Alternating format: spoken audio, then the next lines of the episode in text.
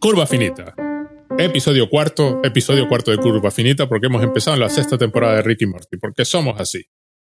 Y el episodio se llama La familia nocturna, que, que no pilla el matiz del original, ¿no? Porque el original es The Night Family. Y eso ya da miedo en inglés, ya de por sí. Claro, es decir, o sea, el monstruo nocturno no suena el monstruo de la noche. Hombre, claro, como traducción es correcta, si night funciona como adjetivo, entonces. Sí, claro, entonces sería la familia de la noche, ¿no? En lugar de la familia nocturna, ¿no? Una familia así de terror, ¿no? Porque este es un episodio de terror. Y ahí te quedaste enamorado.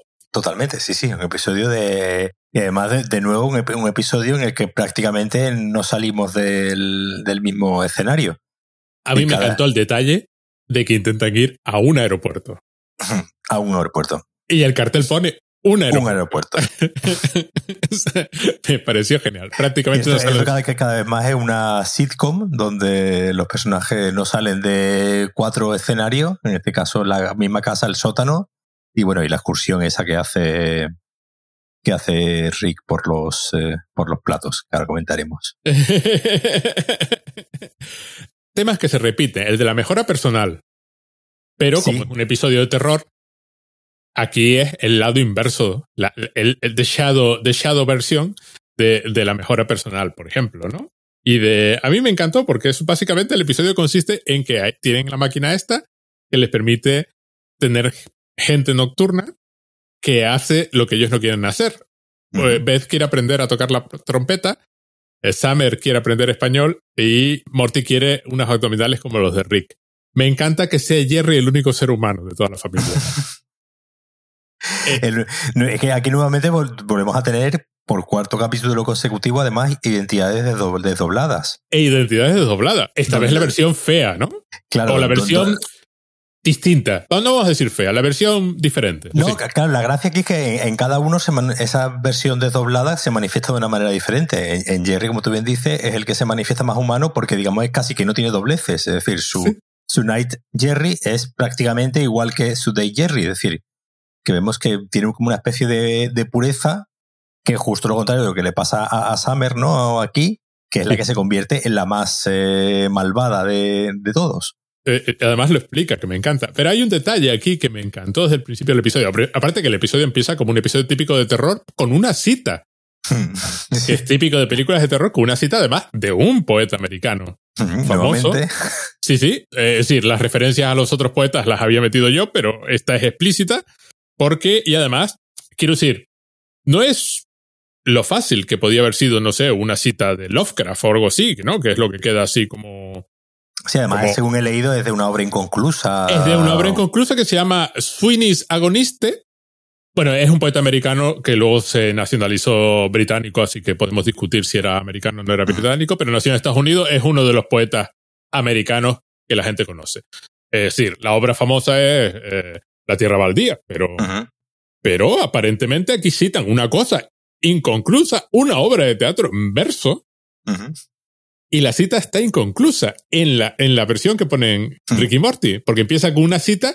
Yo no sé, yo entiendo que es más conocido en inglés de lo que yo estimo que es conocido, ¿no? Yo no tengo la impresión de que esto sea especialmente conocido, pero termina con You have got the who has. Uh -huh. Así termina la cita que sale del episodio. y, y, y, omite las tres últimas palabras, que es coming to you.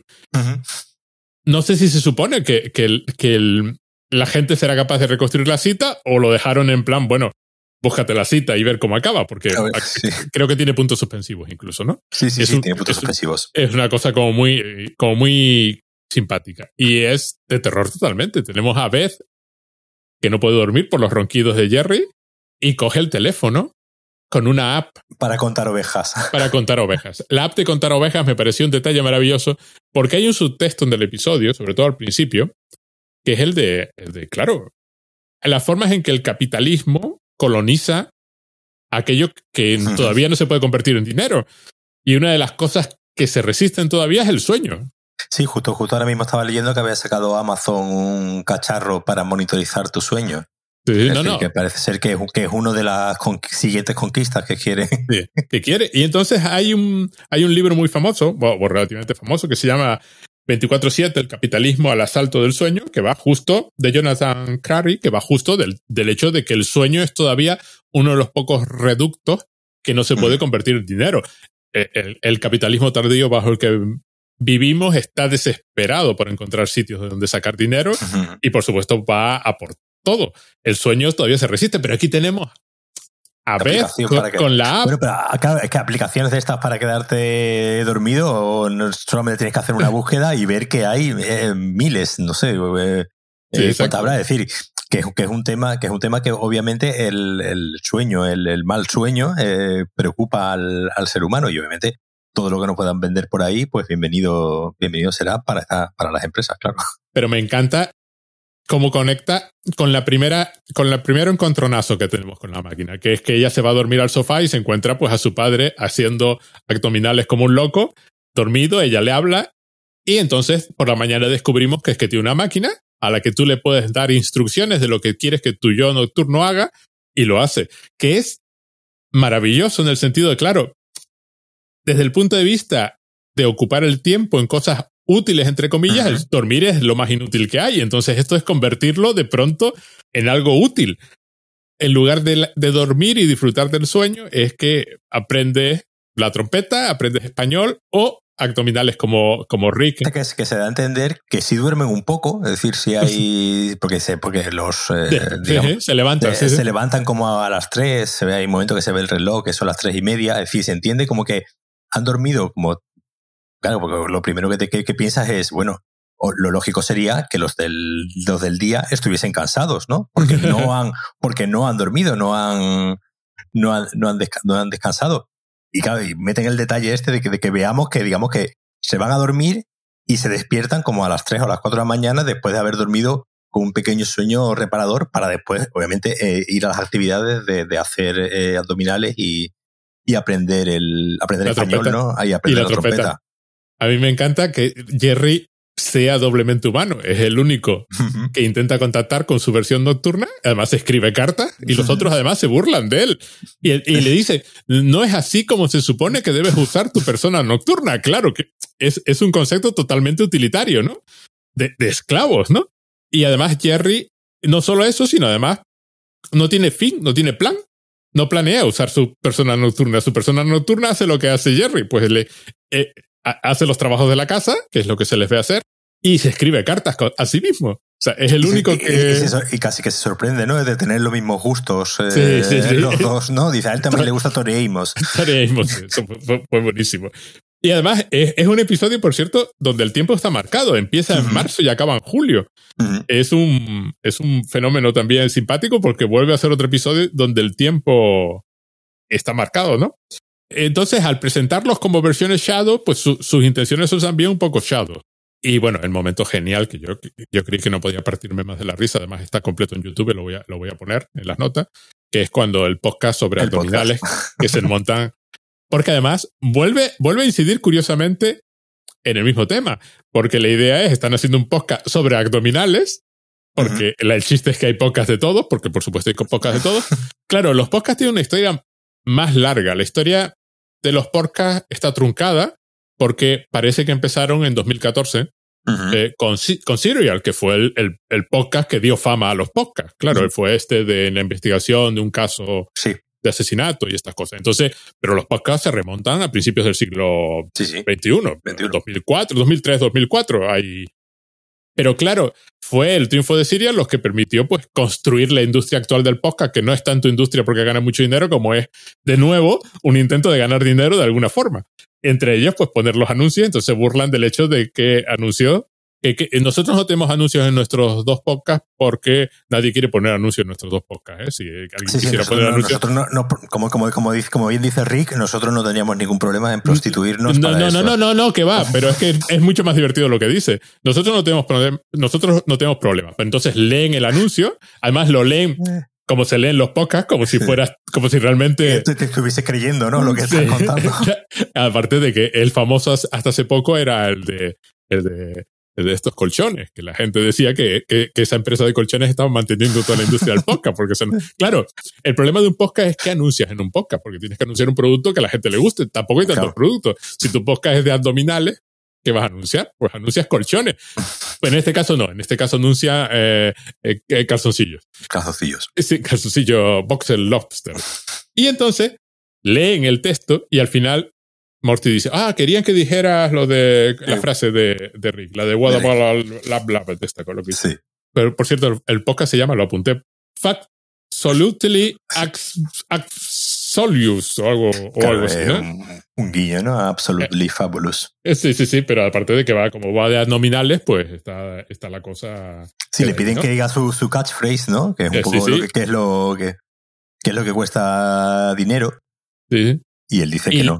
Y, le dice, no somos prostitutas. Bueno, no somos putas, ¿no? Él tiene que decir bla, bla, bla, lo que dice él, y dice, no somos prostitutas. En plan, claro, encima se ríen de las pretensiones estas de los podcasts, De, que, de, que, de que nos hemos vendido para poner anuncios, pero de alguna forma somos puros, ¿no? Entre mantenemos, mantenemos un mínimo de integridad, ¿no? un mínimo de integridad, ¿no? Es muy, muy gracioso. Y luego hacen un chiste que a mí me recordó mucho el chiste típico de, de padre de familia porque Morty se pone de pie cuando entra Jerry y se empieza a golpear los abdominales. Está como muy contento con sus abdominales, pero lo hace además durante un rato. Y es cuando se inicia el conflicto del episodio porque Jerry recibe una carta de Night Jerry que Night Summer le ha dicho que si por favor pueden enjuagar los platos. Claro, ahí antes hemos visto eh, la primera, digamos, como secuencia de, terror, ¿no? Donde vemos que, que, esta vida que están viviendo con esta pez intentando aprender el, la trompeta, y Summer eh, limpiando los platos, que es la actividad aburrida que los del día no quieren, no quieren hacer. Eh, tenemos esa primera secuencia totalmente de miedo. Ya, ya, ya, ya nos adelanta un poco el, terror, ¿no? El tono de terror con la primera vez que Beth baja al baja ¿no? y se encuentra a Rick haciendo abdominales, pero aquí ya tenemos un como un resumen, ¿no? De cómo está siendo la vida de estos nocturnos y ya después le dice que por favor que limpie lo, que por lo menos que limpien los platos que, eh, que le va a costar dos segundos y, y, es un esfuerzo que, que pueden hacer perfectamente. A mí me adoro la minucia que está pidiendo. claro, pero si te fijas, si te fijas, eh, si hace dos capítulos eh, era todo un capítulo dedicado a que Rick era incapaz de decirle a su, a su nieto te quiero algo tan simple como eso, pues obviamente esta tontería de mm, si ya, si ya fue capaz de pasar 70 años metido en una simulación por no decir te quiero, pues obviamente ante limpiar unos platos no va a dar su brazo a torcer porque obviamente es una minucia al lado de, al lado de lo otro. Me encanta el despertador. El despertador de Rick, que recuerda al robotito aquel que servía la, la mantequilla que es en un solo segundo un huevo una gallina que... ¿Un gallo? Supuesto un, gallo, claro, un gallo que, que cante y, y lo despierta. Y, lo, y lo mata. Y una de las pocas veces que vemos el, el, dormir, el cuarto de, de Rick. Que además parece dormir en un catre, ni siquiera parece dormir en una sí, cama. No, no, no, ni siquiera una cama y obviamente pues llena de, de papeles, ¿no? Y de fórmulas y de diversas fotos. Y referencias a, otros personajes que, han, salido. Sí, sí. sí, sí. Y ahí, y ahí es donde empieza el conflicto entre la Night Family y la Day Family. Pues entonces te rompo todos los platos. Y, a mí, y, una de las secuencias más divertidas cuando se va a otro planeta, a que le fabriquen una vajilla completamente irrompible. Y Jerry, además, es curioso que sea Jerry el que, el que lo, llama capítulo y le diga, hombre, te has tomado mucho trabajo. un gasto de energía, dice, un gasto de energía un poco absurdo para simplemente no dar tu brazo a torcer. No, dar tu brazo a torcer. Claro, es muy de. Que nuevamente tenemos una referencia a, Marvel, ¿no? Porque esta se parece mucho a, la escena de, de, Thor, ¿no? Construyendo el... El hacha, ¿sí? El hacha en el... En la primera, ¿no? De, no, no sé cuál fue. Eso fue. Infinity War. fue, en Infinity War, sí, sí. Está, no, no, claramente. Sí, en Infinity War. La Night Family, por cierto, se comporta así como mucho como zombies. Creo que, creo que eh, según leí, era una referencia a una película que se llama La Niebla, que yo no, yo no he visto. Sí, la, es decir, la película está llena de referencias a, Carpenter y, La Niebla es una de, de las primeras películas de, de, John Carpenter y bueno, eh, hay mucha referencia porque eh, cuando no, cuando el, cuando Rick llega con la nave se parece mucho al al lugar este donde se desarrolla la cosa. Eh, ah, vale, vale. Y en general la música, toda la música que suena electrónica en el, durante el capítulo recuerda mucho a, las cintas de, sobre todo a las cintas de ciencia ficción de, John Carpenter. Y después, pues la verdad es que es algo que obviamente me, me, di cuenta de ese detalle y después ya en el, en el, en el episodio este que ponen de un par de minutos, ¿no? Donde cuentan un poco la inspiración del, del capítulo, el propio Dan Harmon confirma que, que un poco que tenían esta idea de, de la Night Family eh, y no sabían cómo, cómo llevarla a cabo y eh, darle ese toque de, película de terror de John Carpenter, entre el terror y la, y la ciencia ficción, fue un poco lo que les dio la, la clave para, para, desarrollar la idea. Gran uso de las sombras también en todo el episodio. Otra, otra, de otra de las películas de la, a la que también claramente referencia es As, ¿no? De, de Jordan Peele, eh, sobre todo con, el tema de la, de la voz, ¿no? El tema de, esa voz ronca que tienen en la, en la película. Y en general el uso de, el uso de las, eh, de las sombras, el uso de, esos personajes siempre a, siempre mm, e, escondidos entre las sombras. En, en, la película de As, además, jugaban con el tema de que eran personas de color negro en, la, eh, en las sombras, con lo que, digamos, la sombra se hacía más, pero aquí, aquí hacen el truco ese de ponerle los ojos iluminados, aunque los tengan eh, totalmente eh, llenos de venas, ¿no? ensangrentados, de obviamente, pues de, de, persona que está, que está, que está despierta, digamos, como en contra de su, de su voluntad, porque está con los están supuestamente dormidos en, están sonámbulos. Y me encanta la mezquindad absoluta de Rick, que además dice que no es nuestro trabajo hacer que las labores de la gente, de la, de la gente nocturna sea más fácil. Y ensucia deliberadamente los platos que tiene. o sea, es, ya. Y es cuando descubrimos que Summer, la Summer nocturna, es la que está al mando, que, que claramente alberga un resentimiento brutal contra su abuelo, que luego, por eso hay un detalle muy curioso luego al final, pero que odia a Rick con toda su alma y además dice que siempre estuvo ahí, escondida en el subconsciente. Con lo cual vuelve a conectar con el hecho de que Beth es hija de Rick y es una especie de Rick más tranquilo y Summer es una especie de Rick más tranquilo también. Lo curioso es que aparentemente la riquidez, la riquidez en esa familia se transmite a las mujeres. Que no, no a Morty, que no se parece tanto a Rick como se parece a Beth. Porque aquí Morty prácticamente no tiene, digo, su versión nocturna, casi que no tiene ningún desarrollo. No, no, es tan anodina como la versión diurna. haría un podcast igual la versión nocturna de. Sí, Jerry y Morty son, son los dos que, que, parece que no, que no hay mucho cambio. Pero Jerry eh, eh, es humano, que es lo más simpático del asunto. Sí. Porque además pasa una cosa que a mí me desconcertante y que los guionistas fuesen ahí, que Summer Nocturna convence al, al Rick Nocturno para que deshabilite todos sus implantes y le impida el acceso al garaje. Con lo cual, la, la, única tecnología que puede montar es con la basura que hay por ahí, con los huevos y una, una sí, con la, una tecnología así como biológica y sucia, ¿no? De basura. Y eso fue un detalle que me encantó y además refuerza lo de, hombre, no, no, es que Summer está al mando, Summer es, la, es realmente la que manda. Y Jerry Nocturno obedece. Y es cuando se produce esta idea de, bueno, cuando le hacen tragar comida basura también. Y lo de, pues vamos a conquistar el día. Sí, sí, ella hace el, el un poco, ¿no? La, la, coña está con el Carpe Diem, ¿no? Con el sí. Seize the Day. Y entonces, pues, eh, porque claro, y además está eh, continuamente, ¿no? Jugando ella con la, con la, con, con las dualidades. También hay otro, ah, hay, hay, otro momento, ¿no? En el que cuando están, los ponen, ¿no? Como esclavos, los ponen a trabajar, que está, que está Pez, ¿no? Quemando películas y, quema, todas las películas con el day en el título y, guarda solamente las que tiene el night. Y ella dice que antes de la, antes de la luz hubo la, la oscuridad. Entonces se, se, pega todo, todo el rato haciendo continuos juegos de, de palabras con el, con el tema del día, del día y la noche, dando a entender un poco también la limitación que tienen esta parte nocturna que solamente puede como consumir cosas relacionadas con la noche. Es decir, solamente pueden ver películas, ¿no? Con noche eh, en el título, todas las festividades, ¿no? Que salen al final que tienen, están en algún modo relacionadas con, pues eso, con lo, nocturno, con la, con la, con la oscuridad.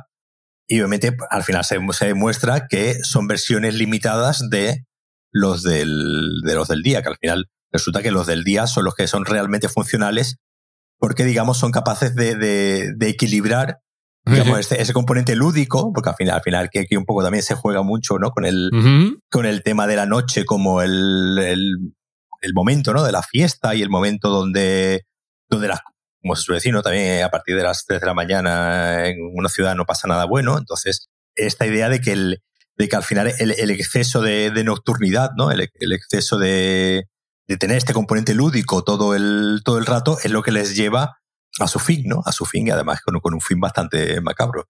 Cuando Rick comenta que Summer es la que manda en la gente de la noche y dice por alguna estúpida razón. Sí. Es decir, Rick no entiende nunca, es incapaz de entender cómo pueden seguir a alguien que no sea, que no sea él. Que no sea él mismo, claro. Sí, sí, sí. Y quieren destruir la máquina y entonces se, se montan toda esta historia de que Beth se va a de que Summer se va a infiltrar en la gente de la noche vestida con un traje que, que, dice de Terry Gilliam, Terry Gilliam. Que, que yo me partía también. Además, en el traje, Summer lleva tacones. Eh, claro. Para que sea más incómodo. Tiene que ir lo más incómodo. lleva tacones, lleva eh, unos, unos tenedores, eh, unos, tenedores clavados en la espalda para que no se pueda acostar. Otra referencia es al, ¿cómo se llama? La mecánica. A la naranja mecánica. el procedimiento Ludovico era. Sí, el Ludovico. Sí, y, y cosas así. Y por la mañana, pues, se supone que tiene que colocar un dispositivo para freír la máquina esta, el Sonambulator, que no hemos dicho su nombre, es decir, de sonámbulo, por supuesto. Y cuando parecen que han ganado y que los del día, y dice, The Nightmare is over, dice Rick, y Summer pide ir a Shoney's para comer pancakes, que fue el, el, primer episodio de la tercera temporada que empieza en Shoney's, cuando, están con, cuando está en la versión en la cárcel, pero lo tienen ahí en una especie de trampa mental. Pero es cuando se revela que Summer se durmió en algún momento y que la Summer que estamos que, y que el plan fracasó y Summer de día toma el control porque la máquina han conseguido expandir su radio de forma que funcione de día también, ¿no? Entonces pueden controlar cuándo aparece y cuándo no aparece. Y le dice, tu opinión means very little to me. Que es una cosa que Rick le había dicho a Summer como hará en la primera temporada, creo que. Ah, sí, algo así. Sí, sí, sí, sí, Una cosa que. Y ahí es donde empieza Summer en la pantalla, así en plan gran hermano, soltando sus consignas, mientras los otros los obligan a hacer lo que la gente de la noche estaba haciendo. además, que, además, que, tiene, tiene un detalle de, de, de, de, digamos, de realización audiovisual muy, muy bueno, ¿no? Cuando. Claro, todo, toda la parte esta de la noche, pues está además fijando, ¿no? Con planos así muy, muy escorados, ¿no? holandeses, ¿no? Que se llama así. Ah, con el... Dutch Angle. Dutch Angles, ¿no? Y de repente hay un momento en el que la cámara, cuando ella se, se convierte, hace, hace, un zoom hacia, hacia adelante, hacia, hacia su cara, y se, y se gira la, y se, gira la cámara. Claro, obviamente nosotros como espectadores, pues obviamente nos damos cuenta rápido de lo que ha pasado, pero Jerry tarda como un minuto en de repente decir en voz alta, claro, con una, una pista visual ya entendemos qué es lo que ha pasado. Claro, Jerry no tiene esa pista visual porque, digamos, está en la, en la cena y tarda como un minuto en decir, ah, que, que esta es la, la Night Summer. Eh, sí, sí. y se queda el resto como diciendo, a ver, llevamos ya un minuto con, con, el tema, ya has tardado en darte cuenta. Y nuevamente vemos ese, ese Jerry que... que Ingenuo. Ingenuo, que, que, como he dicho antes, que no tiene, que no tiene doblez y, y, su, y ni siquiera su subconsciente digamos que lo que estamos viendo, estamos viendo ahí, ni, ni siquiera su subconsciente tiene, eh, eh, tiene ninguna doblez con respecto al, al, Jerry de día. Es decir, es tan humano que no hay, que su, que su inconsciente es humano también, no tiene... No, no, hay capas, no tiene... No hay capas. y entonces, pues se lleva bien con su yo nocturno y, y, cosa que Rick, por cierto, no puede soportar. Pero bueno, bueno, a Rick lo vemos fregando los platos, por supuesto. Hemos visto, por cierto, una escena que es genial, porque además es de terror total y se oye el ruido de, de rascar el plato con, con el tenedor cuando le dan de comer toda la basura y luego lo vemos vomitando.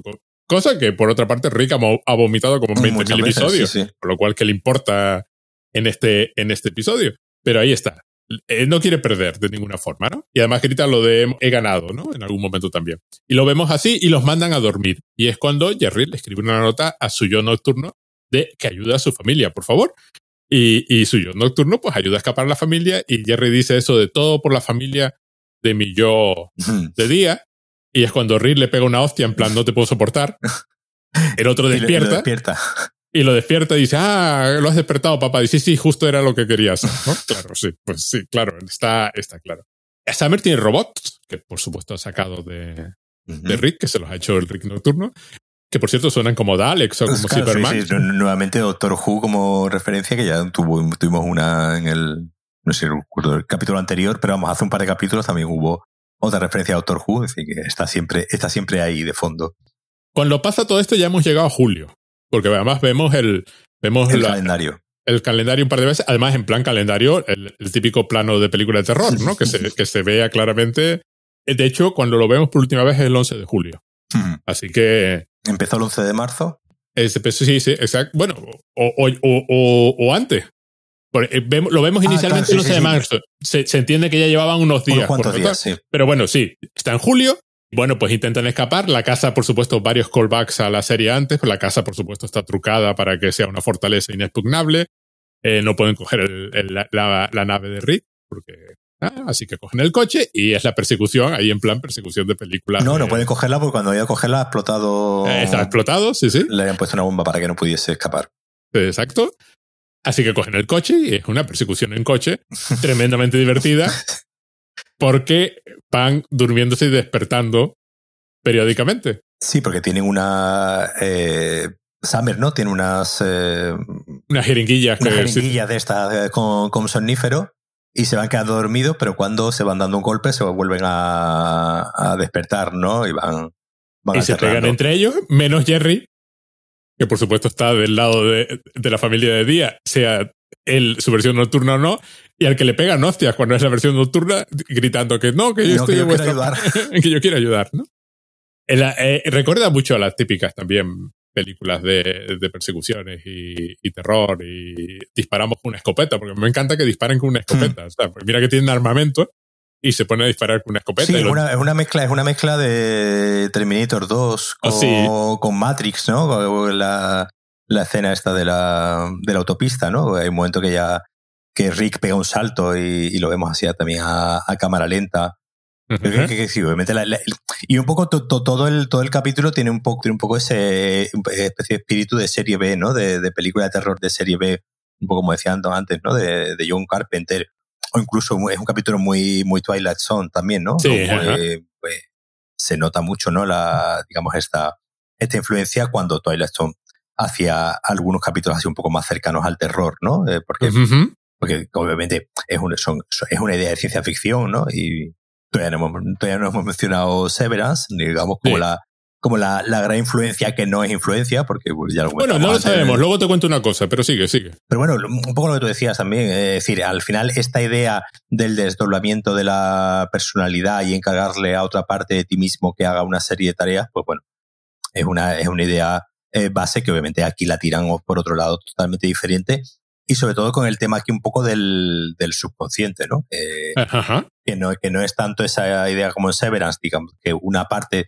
desconoce la, la vida ¿no? de, la, de la otra, sino que aquí parece ser que hay como una especie de, de versión de reversa de la, digamos, de la, de la persona original del día. Juegan con la sombra, aquí.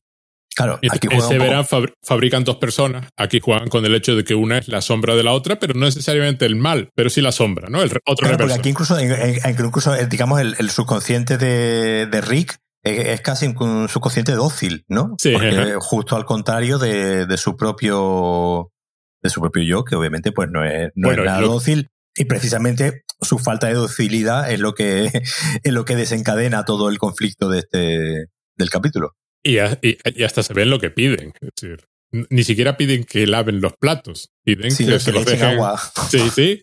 Que los así que un poco, ¿no? Que los enjuaguen, ¿no? Que hagan algo.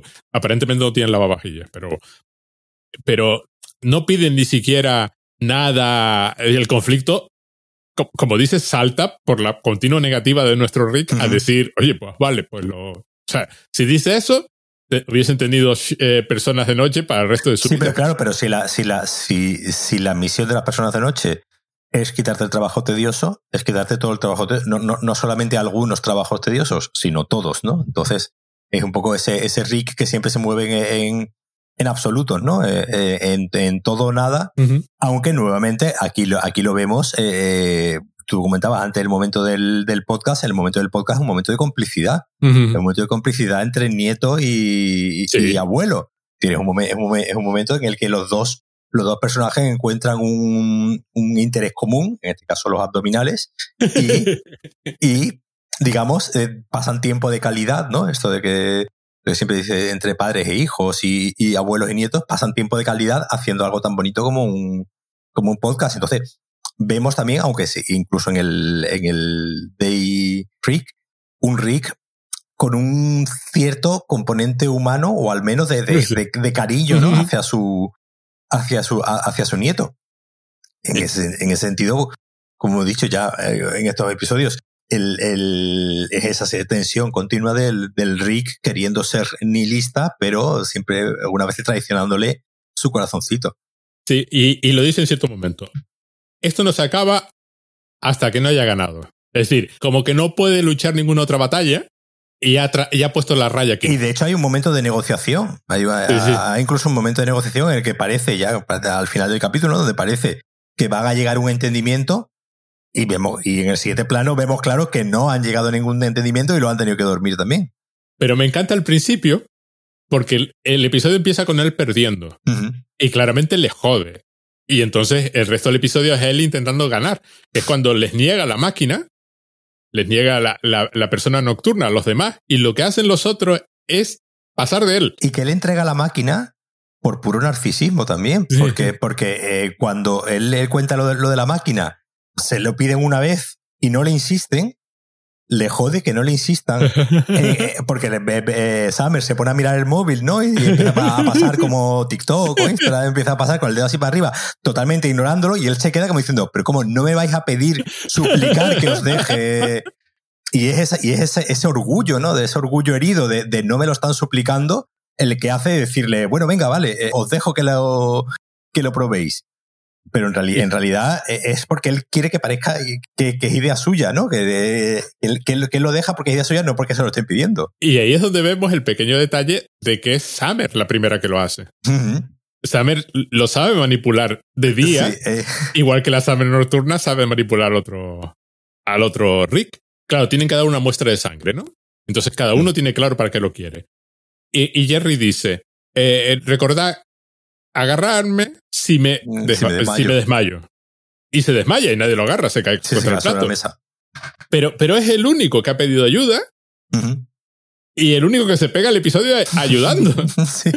Porque está continuamente transmitiendo el mensaje de la gente de la noche y poniendo cara de por qué se niega. De, cara de, pero esto ya lo hubiésemos resuelto. Y es el que intenta tanto en su versión de una nocturna ayudar cuando a él no le han ayudado cuando pidió ayuda. O sea, la familia. y, que encima las dos versiones le pegan cada uno por su lado. Es decir, y tiene que estar continuamente recordando que no, no, que yo estoy, os estoy ayudando. Mis dos versiones os están ayudando, no me peguéis más. a mí me, a mí me pareció. Me parece que, que esta temporada tiene un tratamiento de Jerry asombrosamente sutil. Mm que están aprovechando al personaje y al actor que le pone la voz, porque le pone una voz maravillosa, de una forma espectacular, porque le consiguen hacerle decir cosas que esa voz suena a tontería, pero realmente es el corazón del episodio. Bueno, el hombre aparece con las cajitas de cartas. Porque claro, tiene una cajita de las... Claro, es donde ves que ha pasado mucho tiempo. Porque se han escrito mucho. Pero claro, uno se pregunta cómo se le ocurrió, ¿no? Se dejó un mensaje diciendo, bueno, yo... Eh, es decir, se, supuestamente tú tecleas en la máquina lo que quieres. Hmm. Pero se entiende que uno de los dos Jerrys lo escribió en papel como un mensaje personal al otro Jerry, no el, no el mensaje mecánico del ordenador que te hago hacer cosas, ¿no? Y así es como llegamos al final de la persecución. Bueno, hay un chiste claramente de los Simpsons ahí metido de por medio, de Family Guy o de, o de Family Guy o de los Simpsons. El de que empieza a arder todo, arde una gasolinera, ah. el coche de policía se, estrena, se estrella contra la gasolinera, eh, saltan las llamas a una fábrica de dinamita. Museo, museo. el, museo, de la dinamita. que, está, que, que, está justo al lado de un almacén de hojas secas. Sí, eso es muy Family Guy, sí. Eso es muy Family Guy o Los Simpsons, ¿no? Algo, algo en ese plan. Family Guy sería... si hubiese salido un pollo gigante, te hubiese dicho que Family Guy. Hay un momento maravilloso, el corazón de todo el episodio, ¿no? Cuando ellos van en el coche de la familia Smith y los habían estado persiguiendo Summer y Rick, dependiendo si estaban dormidos o no, en un coche de policía, ¿no? Y abre Jerry la puerta, cuando ya está solo Summer de día, está en, está en el coche de policía, abre Jerry de noche la puerta del coche de la familia y dice, salta. De nuevo, hay un, hay un comentario curioso porque dice, estoy en un coche perfectamente funcional. Sí, sí. Sí. Objetivamente, ¿qué razones hay para cambiarse de coche? Es decir, este coche funciona, con lo cual, sí, hay un, de nuevo un comentario sobre eso, sobre eh, como el mecanicismo, ¿no? El economicismo, ¿no? La idea de que. Sí, sí, ¿qué, qué, qué gano cambiándome de coche? No gano, no gano absolutamente nada. Numéricamente, hago las cuentas y me sale que estoy igual. Y el otro dice familia. Yo ese comentario lo he visto también un poco eh, eh, eh, con el, claro, obviamente con el tema de los, de los, de los coches. Uh, muy, claro, ¿no? Muy fast, muy, muy fast and Furious, ¿no? muy, muy un poco una, una, una coña, obviamente, a, a, todo el meme este que hay con Fast and Furious, que, que en el momento en el que ellos mismos lo abrazaron y ya que está, está todo el mundo viendo las películas de Fast and Furious esperando que Vin Diesel diga la palabra familia en algún, en algún momento para ponerse a gritar en el cine. Y obviamente, además, además, además que eh, lo, lo, lo, hace así, él simplemente dice la palabra, simplemente dice family. Es lo que dice Jerry, dice, nada más, ¿no? Claro, sí, es, es lo único, es lo único que dice Jerry. Dice simplemente la, la, palabra, no dice nada más y ya ella lo entiende y pega el, y pega el salto, como digo, al Y luego ese coche de policía salta por una cuesta y se estrella contra la estación esta de servicio de gasolina. Pero me encantó porque vuelve a ser Jerry el corazón del episodio, el que hace las cosas porque, oye, porque es que somos una familia. y entonces, lo divertido también es que la familia nocturna es más familia la familia diurna. Trabajan juntos, eh, eh, parece ser que se pelean menos, ¿no? Sí, se llevan bien. Se llevan bien, colaboran. Y le ofrecen a nuestro Rick, que es el único que queda despierto en ese momento, una tregua. Y están dispuestos, la tregua, después de todo lo que ha pasado en el episodio, están dispuestos a que la tregua sea Lavar los enjuagar los platos. o sea, y lavarlo, o sea, retirar la suciedad del plato. Es, o sea, han montado una carrera. Bueno, está el chiste genial de cuando Summer salta y acaba en unas cajas de cartón. Que hay un señor vendiendo cajas de cartón en medio de la noche. Sí, sí, sí. Allí.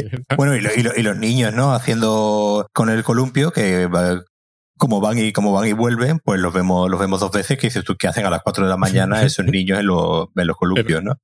Bueno, y el otro está, el otro está arreglando las plantas, el, el vecino, Jim. Sí, primero está arreglando las plantas y después se pone a, a intentar apagar el fuego que está la casa de, de, ellos ardiendo. Y aparece de nuevo el coche y el pobre me dice, no sé ni para qué me molesto porque no, sí.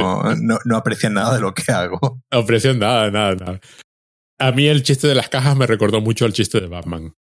Sí. El de, el de Batman de la película de los 60 cuando caen del el helicóptero cae y acaban es una convención de colchones. Había una convención de colchoneros y entonces había un montón de colchones y caen encima. A mí me recordó mucho, aparte de que es típico pegarse contra algo y en las ella, películas de aventura. Y, y, Summer coge un coche de policía y, el policía cuando ve, cuando ve que le están robando el coche dice alto ahí o disparo a todo el mundo. ese, ese otro brutal. Y le ofrecen la tregua y el episodio es súper inteligente porque corta ahí Uh -huh. Empiezan a salir los títulos de crédito sobre escenas de lo que supuestamente pasó después. En plan película de terror, que me recordó muchas películas de terror. Sí. Acaba, acaba con una película de terror, todos, toda la familia nocturna en el coche, diciendo que se vuelven, ¿no? Y que se van. Y sobre eso empiezan a salir los títulos de crédito y si los vemos de viaje, los vemos tocando, a Beth tocando la trompeta dando un concierto, allí eh, en París. Yendo a Torrefel. Hay un momento en que se ve a Summer darle a Rick, al Rick nocturno, mm. una taza que pone al mejor abuelo del mundo, sí. que, que, te da a entender que la familia nocturna se lleva muchísimo sí, mejor sí, que la familia di diurna. Y no hay escena post créditos, porque los créditos salen sobre eso, y simplemente sigue la historia. Creo claro, que la primera... simplemente, simplemente a esta familia le pasa que no es productiva. Se lo pasan tan bien, disfrutan tanto de la compañía de unos a otros, disfrutan viendo películas, tocando la trompeta, viajando, de, haciéndose regalos, que no se preocupan de esa tarea tan fundamental que es producir para poder ganar dinero y sobrevivir. Entonces llega ese momento también un poco de película de, de terror, donde les empiezan a decir que se, se llevan el coche, ¿no? La grúa, sí. le están diciendo que, que le han congelado todas las cuentas y se dan cuenta de que no, pues, no pueden estar todo el día pasándoselo bien. Y, Rick dice lo de tengo un dispositivo para acabar con esta situación. Y el dispositivo es una pistola y tú te preguntas qué va a hacer. Y le disparan al Sonambulator, con lo cual se suicida toda se la suicida, claro. Es un suicidio en toda regla. Sí, sí, la familia entera se suicida. Y es cuando dices, ¿cuánto tiempo llevamos? Se da a entender que Rick se volvió a negar a aceptar la tregua. Con lo cual la familia nocturna decidió ocupar todo el, tiempo, se gastaron todo el dinero a por haber, cuando se les acabó la diversión, se suicidaron. Y es al menos, porque además lo dice, nos han, han cancelado, han... Chocotaco. Sí, vemos, el chocotaco, sí. Es lo que, lo que han cancelado, ¿no? Que eso fue el 21 de julio de 2022. pues ya está, desde, desde marzo a, a julio al menos hasta julio. Porque él dice, se lo, se lo pilla como sorpresa. Es decir, sabemos que esa escena sucede después del 21 de julio de 2022, con lo cual desde marzo al menos hasta julio, el, paso del tiempo. Lo divertido es que ese episodio es de ahora, producido en, en julio. O sea, referencia a una noticia de julio. Normalmente se tarda creo que alrededor de un año en producir un episodio. No sé cómo habrán hecho esta parte. No sé si está hecho de forma que podemos poner cualquier... Que hayan grabado después o algo. Sí, algo así. Podemos poner cualquier frase que suene más contemporánea o que han hecho. Pero a mí me pareció divertidísimo como el empeño en marcar el paso del tiempo. ¿no? Eh, de dejar claro que aquí han pasado meses, no, no, no días. ¿no? no es como otras, otros episodios en los que, bueno, pues si pasaron un par de días o pasaron tres horas, tampoco lo tenemos muy claro cómo, cómo ha sido. No, en este hay una cierta voluntad de que se note esto y que la familia nocturna pues, se ha gastado el dinero o más rápido o, eh, más, o, más, lento, pero se lo ha gastado entero. Un, en un, par de meses se han gastado todos los, todos los, todos los ahorros. Todo, todo, todo. Además, muy curioso, que porque es la vez nocturna la que toca la trompeta, con toda la justicia del mundo, porque es la que aprendió a tocar la trompeta. no, es la vez diurna que disfruta del hecho, o, Summer que disfruta del hecho de saber español, ¿no? Sino que es la, lo que les corresponde. A mí me pareció divertidísimo. Me encantó la parte de. Eh, mira, lo que toca es Severance. En Severance, claro, también tenemos la idea del infantilismo, pero aquí está sobre todo aplicada a Jerry, pero en Severance, pues esta gente ha nacido hace poco. Básicamente, tienes un puesto de trabajo en el que cuando, eh, cuando entras en tu puesto de trabajo olvidas tu versión fuera del puesto de trabajo, pero básicamente tú solo existes desde que aceptaste ese puesto de trabajo. La serie está muy bien, vale muchísimo la pena verla. Eh, me parece una de las extraordinarias series de ciencia ficción. Además, visualmente espectacular. Sobre todo para ser una serie. El diseño de decorados es brutal y el uso que hacen de los decorados es extraordinario. Pero plantea un tema muy similar. Aquí, en el aquí es la creación de dos individuos mm. que aparentemente comparten el mismo sustrato psíquico con lo cual, eh, eh, rasgos de personalidad que son similares. Lo que, no lo que no tiene son las experiencias similares. Lo que no tienen las experiencias similares. Y hay un personaje que está en completa oposición con su versión que va a trabajar. Así como la única similitud con, con este episodio, porque lo que Rick y Morty hace 20 minutos no lo ha hecho Severan todavía en toda una temporada. Porque es, otro tipo de serie, reflexiva, lenta, que quieres que conozca a los personajes. Claro, aquí ya, aquí ya, conocemos a los personajes, entonces al, conocer ya las dinámicas de los personajes, pues obviamente eso, eso es la ventaja siempre de una serie donde te puedes plantear esto, estas cosas sin necesidad de, obviamente de hacer ninguna construcción de personajes, al contrario, jugando precisamente con toda la construcción de personajes que llevas haciendo desde hace casi, casi 10 años. Por eso es tan interesante estos detalles que estamos viendo en general, bueno, en general, en general, y te diría que prácticamente los cuatro capítulos sobre el tema de cómo terminaba, ¿no? El primer capítulo de que decía eh, ¿quién, ¿quién, soy yo, ¿no? Decía, creo que decía Rick en uno de los últimos capítulos, al final, ¿no? Del, del, primer, del primer capítulo, el, el Rick Prime decía, pues entonces, ¿quién soy yo? Y al final, si te fijas, todos estos capítulos que hemos estado viendo están todos muy centrados eh, eh, en el tema de la identidad, donde tenemos continuamente a, especies de versiones de, lo que estamos viendo, ¿no? Vimos los 5.000 millones de versiones de Morty, vimos las dos, las dos veces que, son madre y la vez espacial, y aquí pues tenemos nuevamente dos versiones. Entonces, tú, tú mencionabas el otro día que, todo esto pues eh, era muy, ¿no? Muy Foucault y muy, muy Freud, ¿no? Todo, un poco de, de, esta construcción del yo, ¿no? De quién soy, quién soy yo.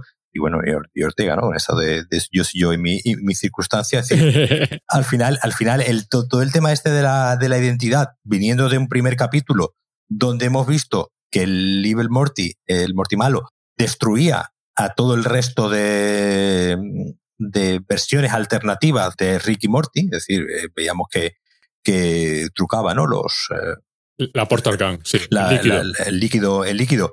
Ya desde ese primer capítulo estamos viendo de cuál es el Morty real, ¿no? Ya, ya, ya, se, ya se comentaba y lo, de, lo del holograma. Entonces me está pareciendo muy interesante que al final todos, todos los capítulos estén yendo un poco por una especie de, de, análisis de quiénes son estos personajes con los que llevamos 10 años dando, dando vueltas.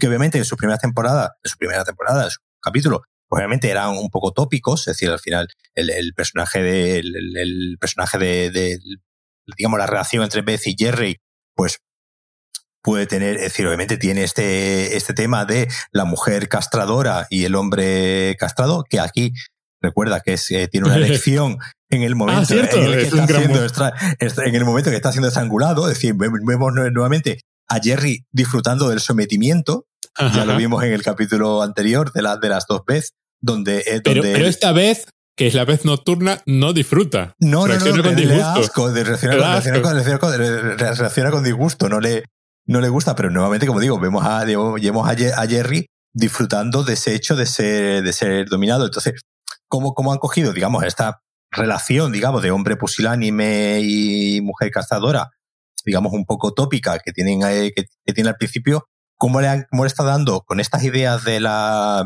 identidades múltiples o de las diferentes partes de nuestra propia, de nuestra propia identidad, cómo le está dando una serie de matices a, los, a, los, a los personajes? La verdad es que es muy interesante porque aquí Claro, si tú me hubieses preguntado a mitad del capítulo quién va a ser quien manda, digamos, en la, en la versión nocturna, probablemente todos habíamos aportado por vez.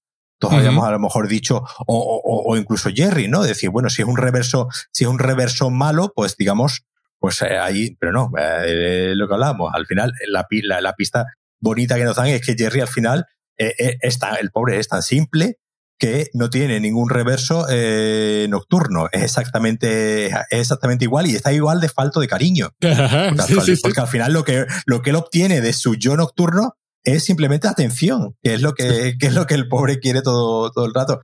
Entonces, que, que se estén basando, usando los elementos de ciencia ficción y todo esto, que se estén basando tanto en, en un poco analizar a los, eh, a los personajes en sus diferentes vertientes durante estos cuatro capítulos, me da, me da que es una temporada que probablemente la tenga muy bien enfocada en cuanto a los temas que quieran, que quieran tratar y a, digamos, a que tenga una especie de, de unidad, ¿no? Aunque no sea digamos, eh, narrativa, pero sí temática a la hora de ir explorando. Ahora va a venir el quinto capítulo y directamente vas, van a tirar por otro lado y, y, nos vamos a alegrar muchísimo.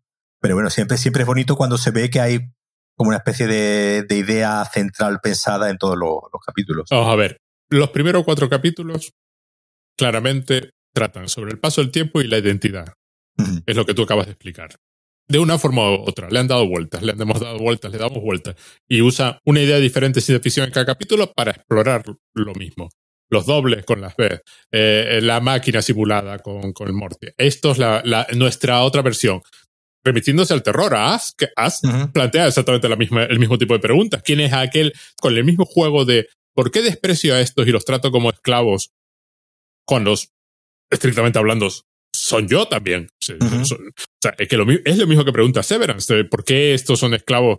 ¿Qué trauma me lleva a desdoblarme en dos? Porque además el personaje de Severance no, no es spoiler. Si no, has visto la, si no has visto la serie, deberías parar ahora mismo e irte a ver Severance. Vale la pena pagar los 5 euros que pide Apple por un mes solo para verte Severance. Luego te das de baja porque no hay nada bueno en Apple para ver.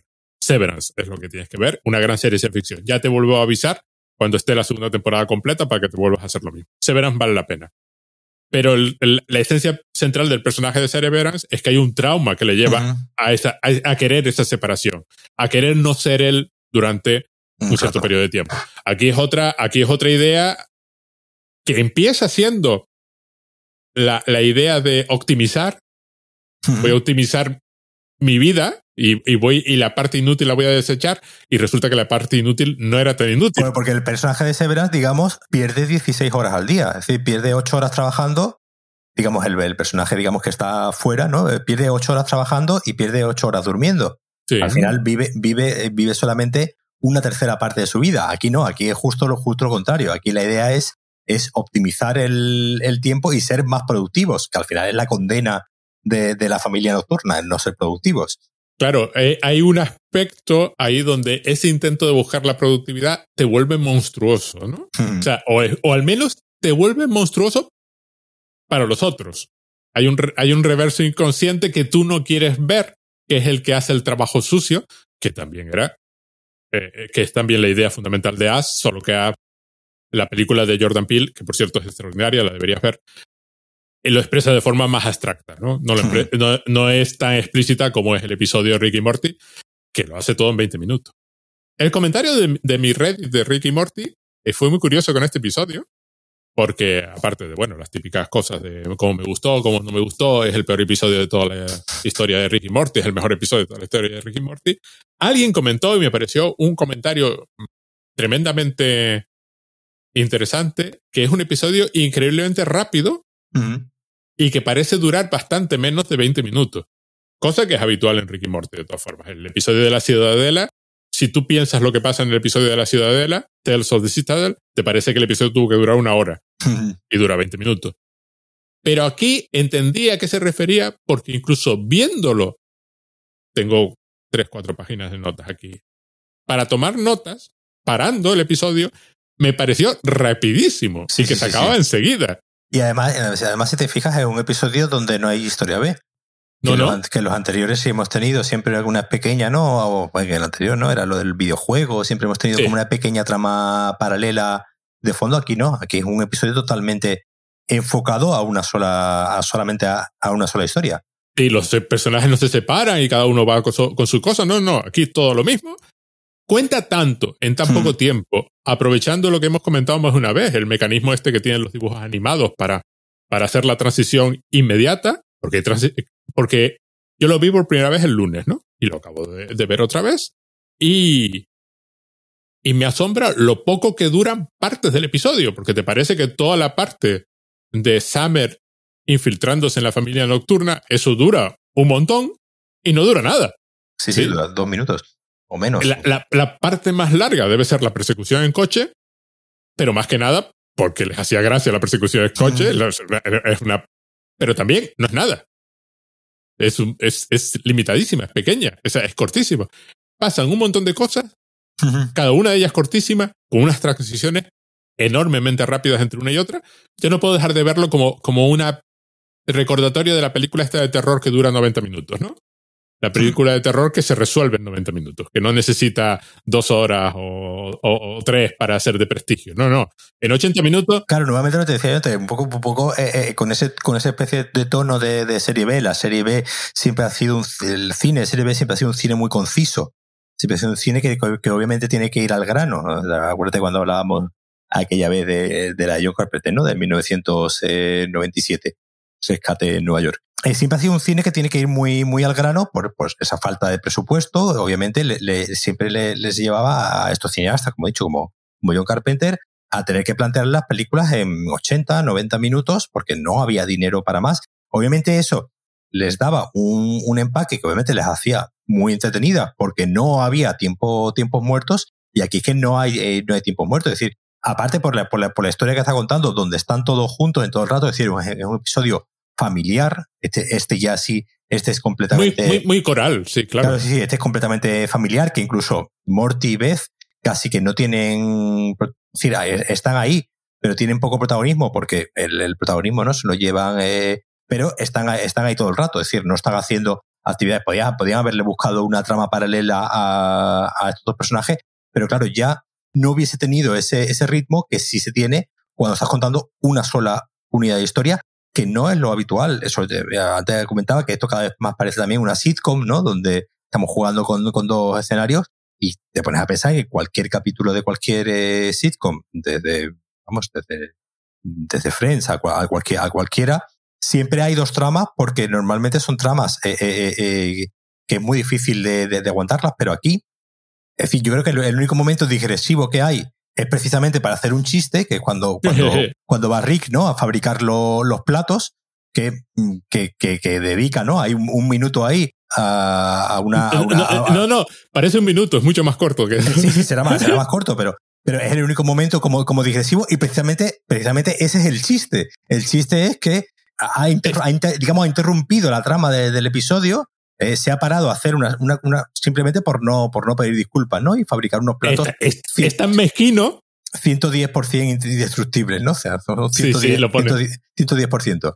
Es el único momento, digamos, que tiene donde la trama, digamos, se para un momento. El resto del tiempo eh, es un.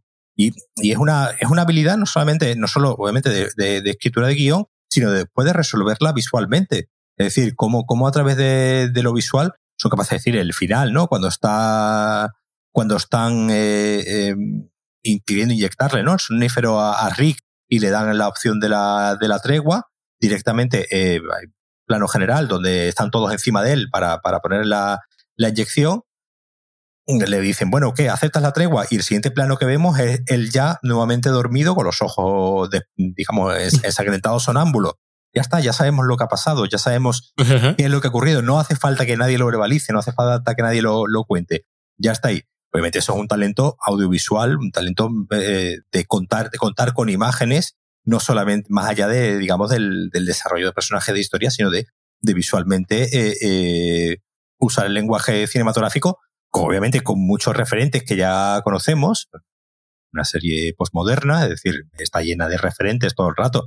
Y aquí estamos continuamente diciendo muchos de ellos y muchos que, y muchos que se nos habrán escapado, sí, sí. Se nos ha escapado, se nos habrán olvidado o no nos habremos dado cuenta, pero se, pero se ve que hay un, que hay un talento, como digo, que hay un talento en la narración audiovisual que pocas series lo, lo tienen. Ya, ya, no te, ya no te digo la animación, porque la animación, como hemos dicho, se presta más ¿no? a, esta, a esta velocidad. Estamos acostumbrados a, a ver cualquiera que haya visto un capítulo de Bob Esponja, ¿no? Sabe cómo es, o de cualquier, de, cualquier serie. Sabe que, que, que, un poco la característica ya de la animación de, de la última década es precisamente esa, esa velocidad pero aquí con un, con un manejo además de, los de los tonos y de, del tono de terror, del tono pesadillesco, todo, todo el rato, realmente soberbio. La verdad es que llevamos cuatro, cuatro de cuatro, ¿eh? El día que no, el día que, que hagan uno regulero. No sé de qué vamos a decir. A mí, a mí ese cambio, además, es Jerry diciendo, además es Jerry el que le, el que le vuelve a ofrecer la tregua. Aceptas la tregua y cambiamos, ese, ese, ese cambio me pareció, eh, me pareció Carpenter total, ¿no? Esto, o sea, no importa lo que hubiese aquí en medio, es totalmente innecesario, ¿no? Como, como aquello que hicieron de que, bueno, al menos tuvimos que volver a grabar, lo comentamos con lo, de 1927, el plano de la otra debajo del coche para que quedase claro que había muerto, ¿no? Pero, pero así, en plan, de un plano a otro, porque lo de en medio no hace falta. Cualquiera que entienda el lenguaje que estamos contando sabe perfectamente que no aceptó la tregua y además, cuando hacen la digresión que tú comentabas y el chiste, no es un chiste, no es una digresión como lo haría Padre de Familia, que podría dedicar tres minutos a un chiste larguísimo sin, sin pestañear. Yo no estoy en contra de Padre de Familia. Ojo, me parece otra forma de hacer las cosas. Sí, sí, sí, O sea, me parece su carácter totalmente anárquico sí. y no respetar ninguna unidad narrativa ni ninguna lógica narrativa. Me parece, a su modo, estupendo, ¿no? Sí, sí, sí. Pero es lo que habría hecho Padre de Familia. Pero aquí hacer un chiste eso, dedican, a, alguien tuvo que sentarse a diseñar esos personajes y ese paisaje y animar eso y animar la secuencia de los platos solo para dejar claro la mezquindad de Rick, que es capaz de hacer todo eso con tal de no fregar un plato, que ya es, es su, es su, su, su coña. Y además hay otra razón importante, claro, llevan cuatro episodios encerrando a la familia, limitando a Rick cada vez más que es otro tema que llevamos en los episodios. Rip va perdiendo poder a medida que avanzan los episodios. En este episodio es cuando tiene menos poder, porque él mismo se ha limitado a sí mismo. Y además, claro, todos los personajes tienen que estar atrapados dentro de la casa porque esa es la, esa es la historia de terror. Personajes atrapados en un sitio que no pueden salir y atrapados con el enemigo. Y además el enemigo eres tú y estás ahí contigo, ¿no? Que a mí me pareció que no solo llevan cuatro episodios con el tema de la personalidad y el yo, cuatro episodios con con el paso del tiempo, cuatro episodios reduciendo a Rick, sino además que son como cuatro episodios como colocados en el orden perfecto para llegar a este. Sí, sí, sí, sí. O sea, te quedas así con la sensación de, oh, estos se lo piensan hasta ese nivel, ¿no? Cosas que no... Claro, lo que tú dices, a lo mejor el quinto es completamente diferente. Pero hemos tenido una especie de tetralogía, ¿no? Sí, sí, sí, sí, totalmente. Sí, sí, yo lo estaba viendo y, Y era, eso, era, el ver otra vez, eh, otra, cuántas versiones de uno mismo pueden existir, ¿no? El, ya, ya no el multiverso, sino ya en un mismo, en un, en un mismo universo. Ya no es, ya no es el, el que yo, el, saber, ¿no? Que hay otra dimensión, que hay otra realidad donde hay otro yo, sino, sino de cuántas, de de qué es el yo, ¿no? De cuántas partes tiene, cuántas partes tiene mi yo y cuántas versiones diferentes de diferentes yo, yoes puede, pueden, pueden existir. Coexisten en mí mismo. Claro, lo tenía muy fácil y ya lo he hecho muchas veces con el rollo del multiverso, pero lo que tú acabas de decir es que han dicho, nos vamos a alimentar más. Esto lo podemos hacer sin salir del cuarto. Ahí estamos, venga. Solo traemos una máquina extraterrestre, que luego acaba destrozada al final. Por cierto, a mí me encanta porque es otra, otra referencia a la tecnología. Usan tecnología para, para resolver un problema que no es problema, un poco como, como que ya queda establecido al principio, como está intentando resolver el problema de que no me duermo, porque es que no se puede resolver. El otro está roncando. Que, puedes sacar todas las apps que quieras, no hay nada que hacer. Pues, y lo intenta resolver con una máquina. Que volvemos otra vez a otro tema que ya era ya lo comentamos en el episodio anterior, de que Rick se equivoca. Intenta resolver un problema y la solución no es solución.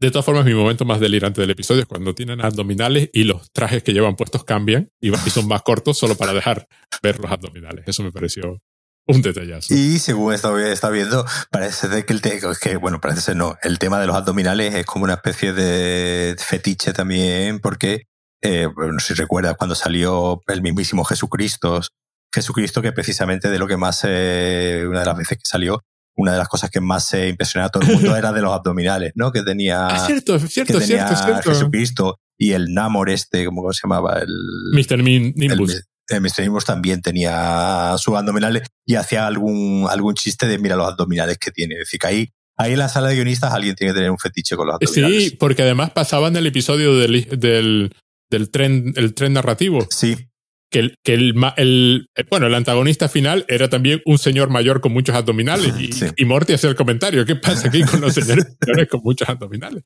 Ah, pues tiene, no había, no había pillado que lo de los abdominales viene, viene de lejos. Viene de largo, sí, sí, de, es como, será, e, estas coñas internas que tendrán apuntada en un posit en una, en una esquina. Y cuando no saben, dirán, ah, mira, a ver, ¿dónde podemos meter abdominales? y los chistes visuales que hace cuando dice Morty, ¿quieres ver? Y, se oye una cremallera y parece que se ha bajado los pantalones. eso, eso es lo que te digo, ese, ese lenguaje visual, claro, obviamente eso, eso, eso escrito en una. obviamente es, un chiste totalmente, totalmente visual, no tiene, no tiene traslación, ¿no? Obviamente al, lenguaje, al lenguaje escrito. Ahí es donde te digo yo que, obviamente no solo el, el, trabajo de guion que hay, sino el trabajo de puesta en escena.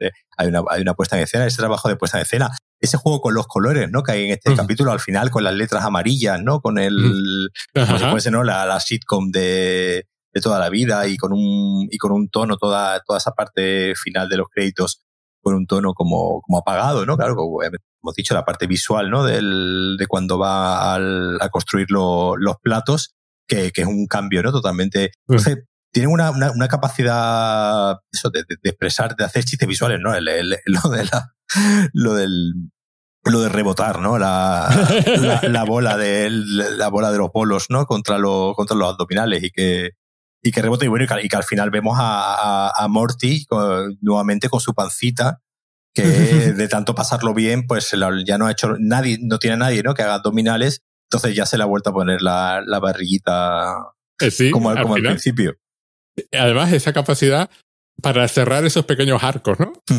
Se lo enseñamos con sus abdominales, la otra tirándole la bola de bolos encima y diciendo, solo soy humana. ¿Quieres tirarme una bola de bolos en mis abdominales? La otra, pues claro que sí, que soy humana.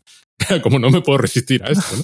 Y luego volvemos a ver intentando, así con su pancita al final, que me pareció divertidísimo también. Claro, la gente en, el Reddit los tiende a valorar en el, en el nivel de cuánto nos hemos reído con el episodio. Yo no, yo no los valoro tanto así. Yo aprecio las gracias. O sea, a veces me río porque es que te pillan totalmente por sorpresa, ¿no? O sea, que no. Pero valoro más este humor. Es tampoco me río exactamente con Family Guy o, Los Simpsons. aprecio más la gracia, ¿no? Pero valoro más este, este humor usado encima para reflejar continuamente el personaje, ¿no? O sea, porque efectivamente Morty sería el que de tener los abdominales se pegaría golpes, así como si tuviera unos bongos. Y haría un podcast con el abuelo, ¿no? Sobre abdominales, vamos a ver si conseguimos invitar a Nancy Pelosi. Nancy Pelosi. Para, para hacerla rebotar en los abdominales. Eso ya era lo que me mató, lo de hacerla, lo de hacerla rebotar. Pues yo cuando empecé a hacer el, eh, lo de este podcast, cuando empecé a preparar el material gráfico, quise construir una imagen de estas usando una de estas cosas de realidad, de uh, inteligencia artificial, de Ricky Morty haciendo podcasting. y resulta que me lo, me lo regalan cuatro episodios después. Tengo ahí un, un, plano de Ricky Morty haciendo podcast. Haciendo podcast. Además, tienen una mesita de mezcla. Sí, sí, tiene una mesita de mezcla con, con dos canales. Con dos canales, entonces sus movidas. O sea, hay. Lo miraron, ¿eh? Sí, sí, sí, sí. Saben lo que es un podcast. Yo, yo, creo que, yo, yo, creo que esta gente sabe lo que es. bueno, yo, yo me lo pasé pipa con este episodio. Sí, sí, sí. sí. Queda, queda por saber cómo será el quinto. Ah, bueno, pues la semana que viene. Pero tú, tú, tú también, ¿no? Sí, Estos cuatro episodios han sido sí, sí, sí, la verdad es que yo, yo, yo lo, lo, estaba, lo, claro, estoy, estoy temiendo el episodio que venga y digamos, bueno, sí, ha estado bien, pero bueno, no, no, no vamos a tener para hablar una hora y cuarto. O... No, probablemente sí, porque suelen meter cosas. Aunque nos parezca malo o aburrido, podemos decir, bueno, intentaron esto, ¿no? O intentaron aquello. Sí, pero, pero, pero, pero por ahora llevan cuatro de cuatro, es decir, que... Llevan cuatro de cuatro. Que es, oye, no es una temporada de 10 episodios, ¿eh? Un 40% de calidad ya es un montón. Así que no nos vamos a quejar, como dices tú. Pues nada, nos vemos, Paco, la próxima semana. Nos vemos en y, el siguiente. En el siguiente. Venga, un saludo a todos.